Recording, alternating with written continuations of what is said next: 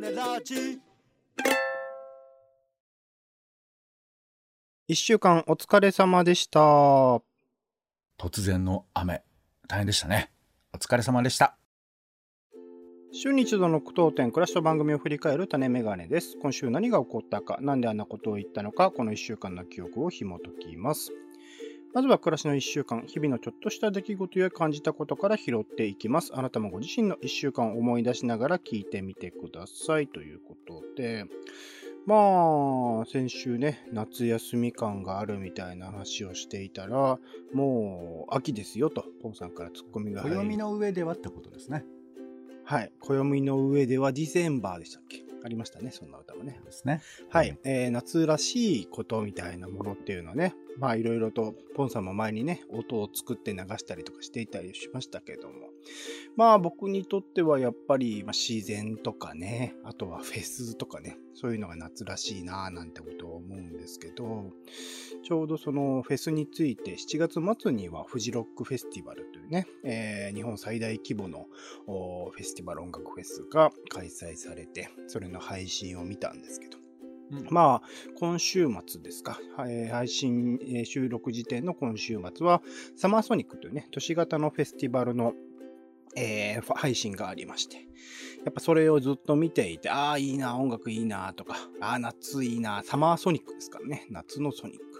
うー夏いいなと思うんですけど、やっぱりね、家で見てるとその夏らしさみたいなものはなかなか感じにくい。今クーラー効いていて心地よい環境です。時に寝転がりながらそういう音楽とかを聴いているのは楽しいしすごく気持ちいいんだけれども、やっぱ夏らしいことは生に限るよなっていうことをちょっと改めて思った一週間でもありましたかね。ちょっと行きたい、現場に行きたいなって気持ちになったってことですか？行きたかったっすね。昨日、まあ、あのー途中から雨も降ったりとか結構大変だったみたいではあるんですが、まあ、うん現地だよな、やっぱ、とは思いましたけど、はい。一方で、もう感染対策全然取ってねえな、みたいなことは、ちょっとゾッとしたところもあるので、そこら辺のバランス難しいなとも思います。取ってないわけじゃないじゃない？その入場とかそういうことやってんだよね。かなり、その、お客さん任せだなって感じでしたね。うんあの、フリーロック以上にそれは感じました。へえ。まあね、ちょっとこの話はさ、ちょっと一口に我々のラジオでできることではないんですけど、ね、だって海外見たら全員、ほぼ全員マスクしてないみたいな風景が続きますから。まあ、方針が違いますからね、もうすでにね、海外はね。そう、だから、ね、正しい方針っていう言われ方って結構難しいんだろうなって思ったりしますけど、なんかあの映像見ててさ、夏っぽい演出とかあるんですか？見てて。水がビシャーとか。夏っぽい演出、まあ、あの、ほぼほぼ半裸でミュージシャンが出てくるとか、全然、汗べちゃべちゃかいてたりとか。うん、暑そうだし、まあ、お客さんもね、暑そうだし、みたいな。うん、そうか。まあそうね。夏っぽい映像はいっぱい見る機会があるからね。うん現地行かないとなっていうのは思いましたけど。はいはいはいいいですね、はい。僕の方はですね、えー夏も後半なんですけど、冷やし中華を始めました。あ、歌わないんですか？ね、いやいや、なんあそのダジャレソングセットでダ喋る。ジャレっていうかもうストレートですよね。ドストレートですよね。いやいや、そうですけど、あ、はいはいそうか、でもあれだね、オレンジさんは、あの、なんていうの、雨宮、えーど真ん中世代なんだね。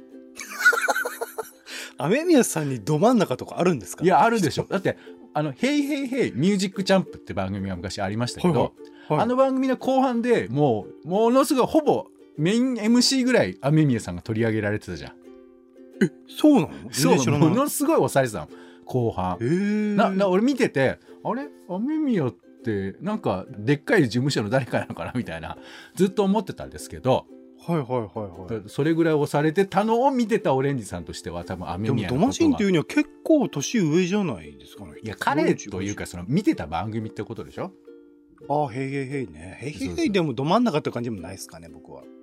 えーと、また一つ今日も否定をいただきました。ありがとうございます 否。定っていうか違うから、はいということで、冷やし中華をね、えーうん作りまして、いやーね、シンプルなのに、なんていうか、冷やし中華感がするこの麺の味わいとか、酸っぱいね、ソースの味とか、えーいうのを楽しみましたよ。まあ、レトルトなんですけど、はい。以上です。あ、いいじゃないですか。これ食べたわけじゃないですね。自分で作ったというところですね。はい。はい。続いて番組の聞きどころを付け出し、ツッコミを添えていく番組の1週間です。まだ聞いてない人は作品みたいに使ってみてください。まずは週の初めの雑談コーナー、種枕ですね。今回は旅の方法を、いろいろ選べるよってことかな。ランダムできるってことか。あとは氷河期の人類の足音、足跡のね、話とかしましたし、えー、そうですね。というところの話をしました。続きまして、種助ですね。今回は映画、セイント・フランシス、おっさんブルー、おっさんズ・ブルースなど、あとはテレビでやる山田洋次の学校とか、さっき言ったね、サマソニックの紹介などしました。続きまして、素人だもの。今回は素人なりに演劇制作を考えてみようということで、範疇遊泳というね、劇団の制作をやってらっしゃる方のお話を伺いながら、演劇制作についていろいろと考えてみました。続きまして、忘れロマンですね。今回は、ポンさんが中野の聖地、えー、中野ブロードウェイじゃねえや、サンプ中野サンプラザですね、に、えー、行ってきたレポートみたいなものをしてくれました。続きまして、イベント解剖学。今回は東京アイドルフェスティバル2022とあちこちオードリーオンラインライブ2022というイベント2つをいろいろ解剖して考えてみました。最後、忘れロマンかな。あ今回はあメガドライブミニという、えー、ミニ2かというゲームが発売されることに合わせて、えー、メガドライブの思い出みたいなところをポンさんがいろいろと話してくれましたが、一週間振り返って聞きどころつけたし、ツッコミいかがでしょうか？はい。えっ、ー、と、まずですね、えー、種枕なんですけれども、まあ、これ毎週それは当たり前なんですけど、えー、いろんなニュースがある中で今回の次元大輔役の小林さんが亡くなったご紹介したんですけど小林清さんね、うん、えー、豚ゴリラっているでしょ？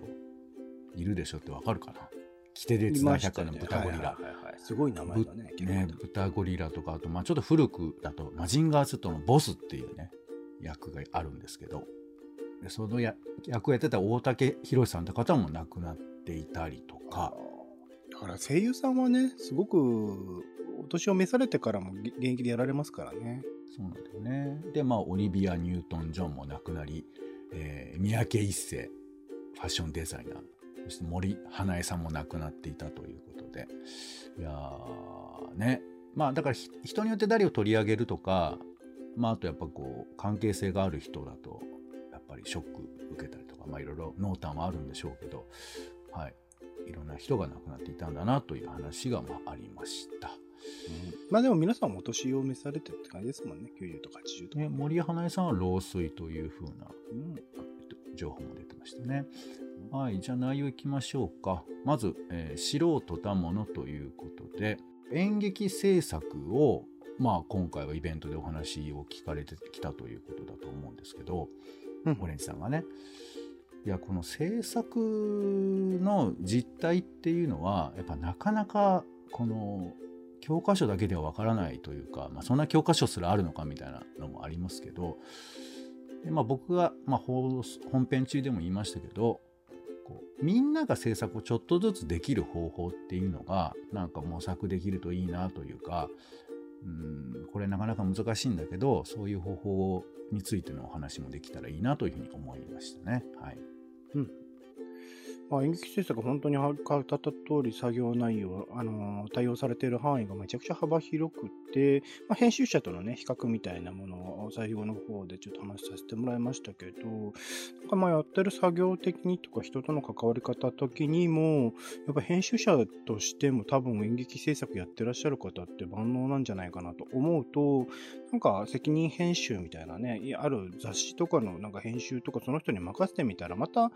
新しいフィールド、新しい演劇をやってきたからこその視点みたいなものが、そういう雑誌なりメディアなりに加わってくるんじゃないかな、みたいなことを妄想したりもしたので、なんかこういう演劇制作みたいなものを経験された方々のね、その、もちろん演劇制作続けられていってめちゃくちゃ忙しいとは思うんですけど、プラスアルファのキャリアとしての開拓みたいなものはちょっと考えてもいいんじゃないかなと思うぐらい、すごいいいなと思ったりもしましたかね。あのね、多分その、視点とか企画力とかっていうこともあるけどやっぱね絶対になんとかするっていう気合だと思うんだよね。うんうん。でこの経験っていうのは編集者でもやっぱりそうだし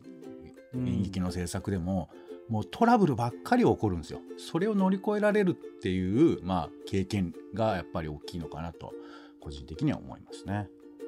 まあそうですね、雑誌編集とかも、まあ編集締め切りが絶対に紙の媒体とかだったらあったりするから、みたいなところで言うとそうですね。そこら辺は重なるところもあるだろうなと思いつつですね。えーでは続いて、えー忘れロマンですね。今回、ポンさんが、えー中野サンプラザに行ってきたお話ということなんですけど。つれつれの種ですね。これあの中野サンプラザの話ではなくて山下達郎のコンサートがあるよっていう話をしたということですね。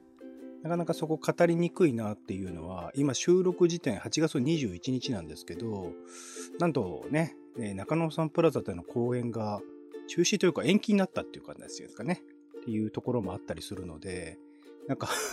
山下達郎っていう触れ方をして、ポンさんにしていいのかなってちょっと今ナーバスな気持ちにはなっていたんですが、まあまあまあ、そこら辺にね、えー行ってきたっていう、そこら辺のビフォーアフターと言いますか、あの、ビフォーの時点ではこんな感じのテンションだったんだよ、みたいなことをちょっとあのーリスナーの方にはね、楽しんでもらえればいいのかなとも思いますかね。あのほ本編中はあのビフォーでしかないのでアフターは、はい。あのここでは喋りませんけど今です今一番俺が腹立ってるのはあの、はい。山下達郎のコンサートが中止になったことはあなたから報告されたっていう そういうことえ、ねでも、ポンさんだって、もうだって8月19日だったからね。いやそうじゃなくて。それは一応順番があるじゃない、ね。いや、だかまあ。らポンさんがなんかそういうツッコミをしてきたから、あ、そうそうですよねって。っていうかそのねいや、うん。何を喋ったかの説明がちょっと間違えていたのでということはい、ですけど、ビフォー、ビフォーです。だからこれはビフォーですよっていうことを楽しんでください。はい、で一応あのまたいつか喋りますけど中野サンプラザにはですね、えーなんとテニスコートはいはい。それから漫画喫茶うん。あとそれからあのーアーケードアーケードのゲームセンターの中にあるあのなんかエアホッケーみたいなやつあるじゃないですか、はいはいはい。そういうのもあったりするんですよエアホッケーだけがある。だほぼだけだね。まああとなんかスロットみたいなのもあったりしますけど。なんでいろんな楽しさがあるので、えーとうん森根さんもね行かれたことあるって伺ってますが、はいはい。そういうなんていうかあの意外とね東京タワーみたいななんか裏ぶれ感がせ設備の端々にあるんですよ。なんか統一感はないですよね、確かにね。いろいろ入ってますよね。統一感だまあそれ多分テナントの都合でいろんなものがね後から入ったっていうのもあるんですけどやっぱその古い建物らしい味わい深い衣装がちょこちょこ見られたりするんですけど時計とか下のうんもマークだとか、まあ、もちろん三角形のね、えー形がこう天井にくっついてる感じとかあれ面白いんですけどだからそういうのを意外と見てないんじゃないのって感じがするんで、まあ、この話すら別で話したいぐらいなので、うんよかった。そうですね。あのまとまってないからこそのあのいわゆるマーケティング的にこれがこういうだあの店入れてこういう店入れてみたいな作り全体を計算されて作られてないっていうところは僕は本当にいいなっていうふうに思ったっていうのもありましたかね。うんうん。はい、ということで、もう一回行くぞ、サンプラザ。うん。続いて、はいはい。えーイベント解剖学ですね。はい、今回は2つのイベント、アイドルフェスティバルとあちこち踊りのオンラインライブの紹介をしましたけども、まあまあ紹介じゃないのか、これ解剖っていうふうなことを今回た挙げてて、その今回はまあチケットの売り方とか、まあ会場がどういうのがあるかっていうふうな紹介紹介、まあ、うんをしたんだけども内容を分析する分解する内容そのものの話じゃなくて構造をどう分析するかっていうのはなんかいろんなやりようがあるんだろうなと思ったから、まあ、今後、えーやっていく時にあの我々はいろいろ工夫したいなというふうに思いましたね。うんうイベントっていうのを見ていくとシンプルな足し算であるといろいろなものに要素を付け加えていってる。特に、まあ、東京アイドルフェスティバルについてはその足し算プラスなんかコラボレーションみたいなね掛け算とかも一部あったりとかしているって考えるとなんかそれこそなんだろうな雑誌とかあの書籍の編集とかってものすごく入り組んでいる要素が単にこう加えていっただけじゃなくて本当いろいろなところが文脈としてつながっていって組み合わせられていくみたいなところの作り方をしてるのに比べると、極めてそのシンプル、東京アイドルフェスティバルについてはいろんなアーティスト、いろんなアイドルさんの、あの、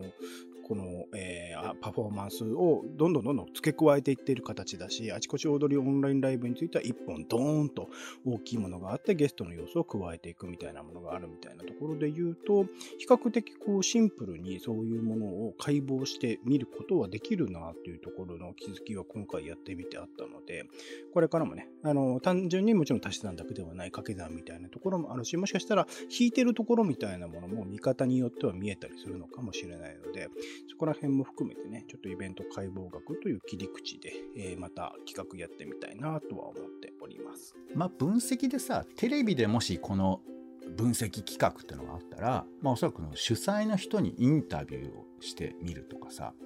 うん、あとは、まあ、過去の歴史だよね。どういうことでこのイベントが立ち上がったのか、その紆余曲折だとか、まあ、あとのスタッフがどういう人がやっているのか。実は A って言われてるけど実はそのもともと B だったところの人たちが分派してまた入ってきてたとかなんかそういう、うん、あとまあ会場だよね。会場選びとか。いろいろとこう何て言うかな。イベント本体じゃないところでの分析はできそうなのでその辺があるとより充実してきますよね。まあやる気はないですけどそうですね。そういうのもあるかもしれないですね。うん、はい。では最後えー、忘れロマンでいいのか、えー、メガドライブミニ2というところで、そうっすね、なんか、このメガドライブの感動とか、まあ、自分自身だと、えっ、ー、と、あれ、セガから出ていた小型の端末って何でしたっけ？あの、えー、手で持つタイプのやつ。あ、えっ、ー、と、ゲームギアですね。ゲームギアか。ゲームギアの思い出は個人的にあったりして、はい、フルカラーの携帯ゲーム機ですね。あれは新しくなるんですか？ああれはねもう出てるんです。ゲームギアミクロっていうのは。あミクロになってんだ。ミニじゃなくて。はい。なるほど。ミクロだよね多分もともとちっちゃかったですからね。なるほど、なるほど。ああいうゲームの記憶はあったりするので、そういうなんか昔やったゲームの思い出の感動みたいなものが、そういうミニなりミクロなりになって帰ってきて、それも同じように感動っていうのは帰ってくるものなのかな、みたいなことはちょっと興味深いというか、今ちょっとミクロの話を聞いたので、ちょっとプレイしてみようかなとちょっと思ったりしましたけど、うん、ミクロではあれですか、スラムダンクのゲームは復活してますかね？どうだろうね。あの、判権系はね、とにかく難しいんですよ。あっちゃ。そう。そうなんだよね。まあ、これあの、ゲームに限らず、皆さんの、その、ものすごく盛り上がった時代の何かっていうのが、今の時代に復活するとしたらどういう形がいいのか。うん、うん。まあね、そのバンドとかだったらさ、まあメンバーが、えー、まだ生きてました。はははみたいな感じとかそういうのであったりとかしますけどやっぱゲーム機ってさやっぱり俺にとっては青春というか、まあ、とにかくその本体も面白い、それみんなでやったとかそれを授業何、まあ、休み時間とか喋ったりもあるしあと媒体雑誌とかがあってその雑誌を毎週買ってああだこうだ言ったりだとかまあ、とにかくやっぱその本体そのものもそうだけど周りからしてゲームを盛り上げる要素が僕ら僕の中にいっぱいあったからなんか覚えてたり、うん、なんかワイワイすることがあったりするんですよね。だから今でもきっと、まあちょっと違うかな。インターネットっていうものがパッケージ化されたりとかすること可能かね。インターネット多分 mixi っていうのがパッケージ化っていうかその思い出としても復活するみたいな難しいでも mixiに関して言うとログインすると一気になんか返ってきますよ。今今現在。そうなんだよね。だから mixiは今でもあの時の感じがちゃんと伝わる。あの会社があれを残してるのはまあねモンストのおかげなんでしょうけどすごいなと思いますね,、ねまあ、だからネットっていうのはあの止められないっていうところだよね。一旦止めたら復活できないっていうかあの携帯電話のゲームとかもなかなか復活って難しそうじゃん。やってもいいけど、それ面白く、そのせめて当時を再現できるかっていうとなかなかしづらいような気がするから、まあ、形だけでもできるのかね。あのパコって開ける、えー、形の電話機だけどスマートフォンになってるみたいな、まあ、それもあんまりなんだよな。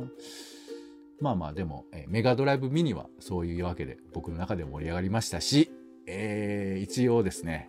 発表されました残りの10本。えー、で私が予想していた、えー、グラナダというゲーム。はいはいはい。有名ですね。あ有名なの？有名なんじゃないですか、名前だけは。あ知ってる？どんなゲームかいや、名前だけなんか聞いたことありますよ、グラナダって。えーまあ弾丸っていう意味ですけどねグラナダって、うん多分でも知らないんじゃないかなあのーシューティングゲームなんですようん戦車が、えー360撃つことができる戦車が登場してそれを、えー操縦していくってゲームなんですけどこれが見事入りましてまさかのいやーちょっと恥ずかしいですけどガッツポーズをしてしまいましたがマイケル・ジャクソン・ムーンウォーカーは残念ながら入っていないようですね。権利関係ですね、やっぱね。そうなのよ。権利が大変なんですけどね。いや、よくぞ皆さん頑張っていただきましてありがとうございましたということで、えー以上です。はい、ありがとうございます。タネラジは Spotify や Podcast などでほぼ毎日配信中です。更新情報は Twitter でお知らせしています。お好きなサービスでの登録やフォローをお願いします。また、番組の感想やあなたが気になっている種の話もお待ちしています。公式サイト、種ラジ .com のお便りフォームから送ってください。ツイッターでハッシュタグ種ラジ、ハッシュタグカタカナで種ラジで投稿いただくのも大歓迎です。それでは種ラジ、今週の一曲、オレンジの方から、原優子さんで、えーやばいね、相手やつはという曲ですね。NHK で今放送中のドラマ、プリズムの主題歌でもありまして、なんと31年ぶりって俺の人生とほぼ同じぐらいじゃねえかってぐらい、31年ぶりのオリジナルアルバム、婦人の肖像、ポートレート・オブ・ア・レディというね、アルバムを原優子さん出されるんですが、そちらの選考曲でもあります。なんかまあ聞いた印象でめちゃくちゃ良くって、なんか楽曲的にも個性があるし、なんかサビなのかサビじゃないのか、その、あのー切れ目のない感じの音の作り方とか、まあ一応サビになっている部分のその、なんて言うんだろうな、音の転換の仕方とかすごい面白くて、なんか桑田佳祐の影でこう潜み続けた音楽的才能みたいなもの、まあ音楽面でも歌詞面でもなんかすごいいい曲だなと思ったので、いよいよ見事に表舞台に出てきたのかと思ったら、まさかのこれ桑田佳祐さんのね、作詞作曲というところ。ただやっぱ声ですよね。唯一無二の優しい声みたいなものはいつもはね、サザンの桑田さんの後ろでのコーラスでの声でしか聞けなかったので、それはなんかすごくもったいないなと思ってしまうぐらい、やっぱ原さんの声いいなと思った、改めて思った曲でもありました。えっ、と、ミュージックビデオも素晴らしいです。写真家でもある、えっ、と、小林光大監督という方。結構今活躍されてて、 Vaundyの踊り子とか、あいみょん愛を知るまでは、あいみょんについてはね、ずっと3年前ぐらいかな、ずっとミュージックビデオとか作ってるらしいんですけど、あとはにしなのね、ヘビースモークとか、いろいろと若いアーティストとも絡んでやって、まあ基本的に若いアーティストと多分絡んでやってる監督なんだと思うんですけど、この方の、えっとミュージックビデオもすごく懐かしくも美しくて、えーまあ原さんのね、像に原坊にすごく合っているミュージックビデオだなとも思ったので、それも合わせて聴いてみてください。原優子さんで、やばいね、相手やつは。はい。えー、種メガネ以上でございます。今週も一週間ありがとうございました。お相手はオレンジと、正直、チェルノブもびっくりしました。いや、メガドライブミニ2予約します。ポンでした。種ラジ、ままた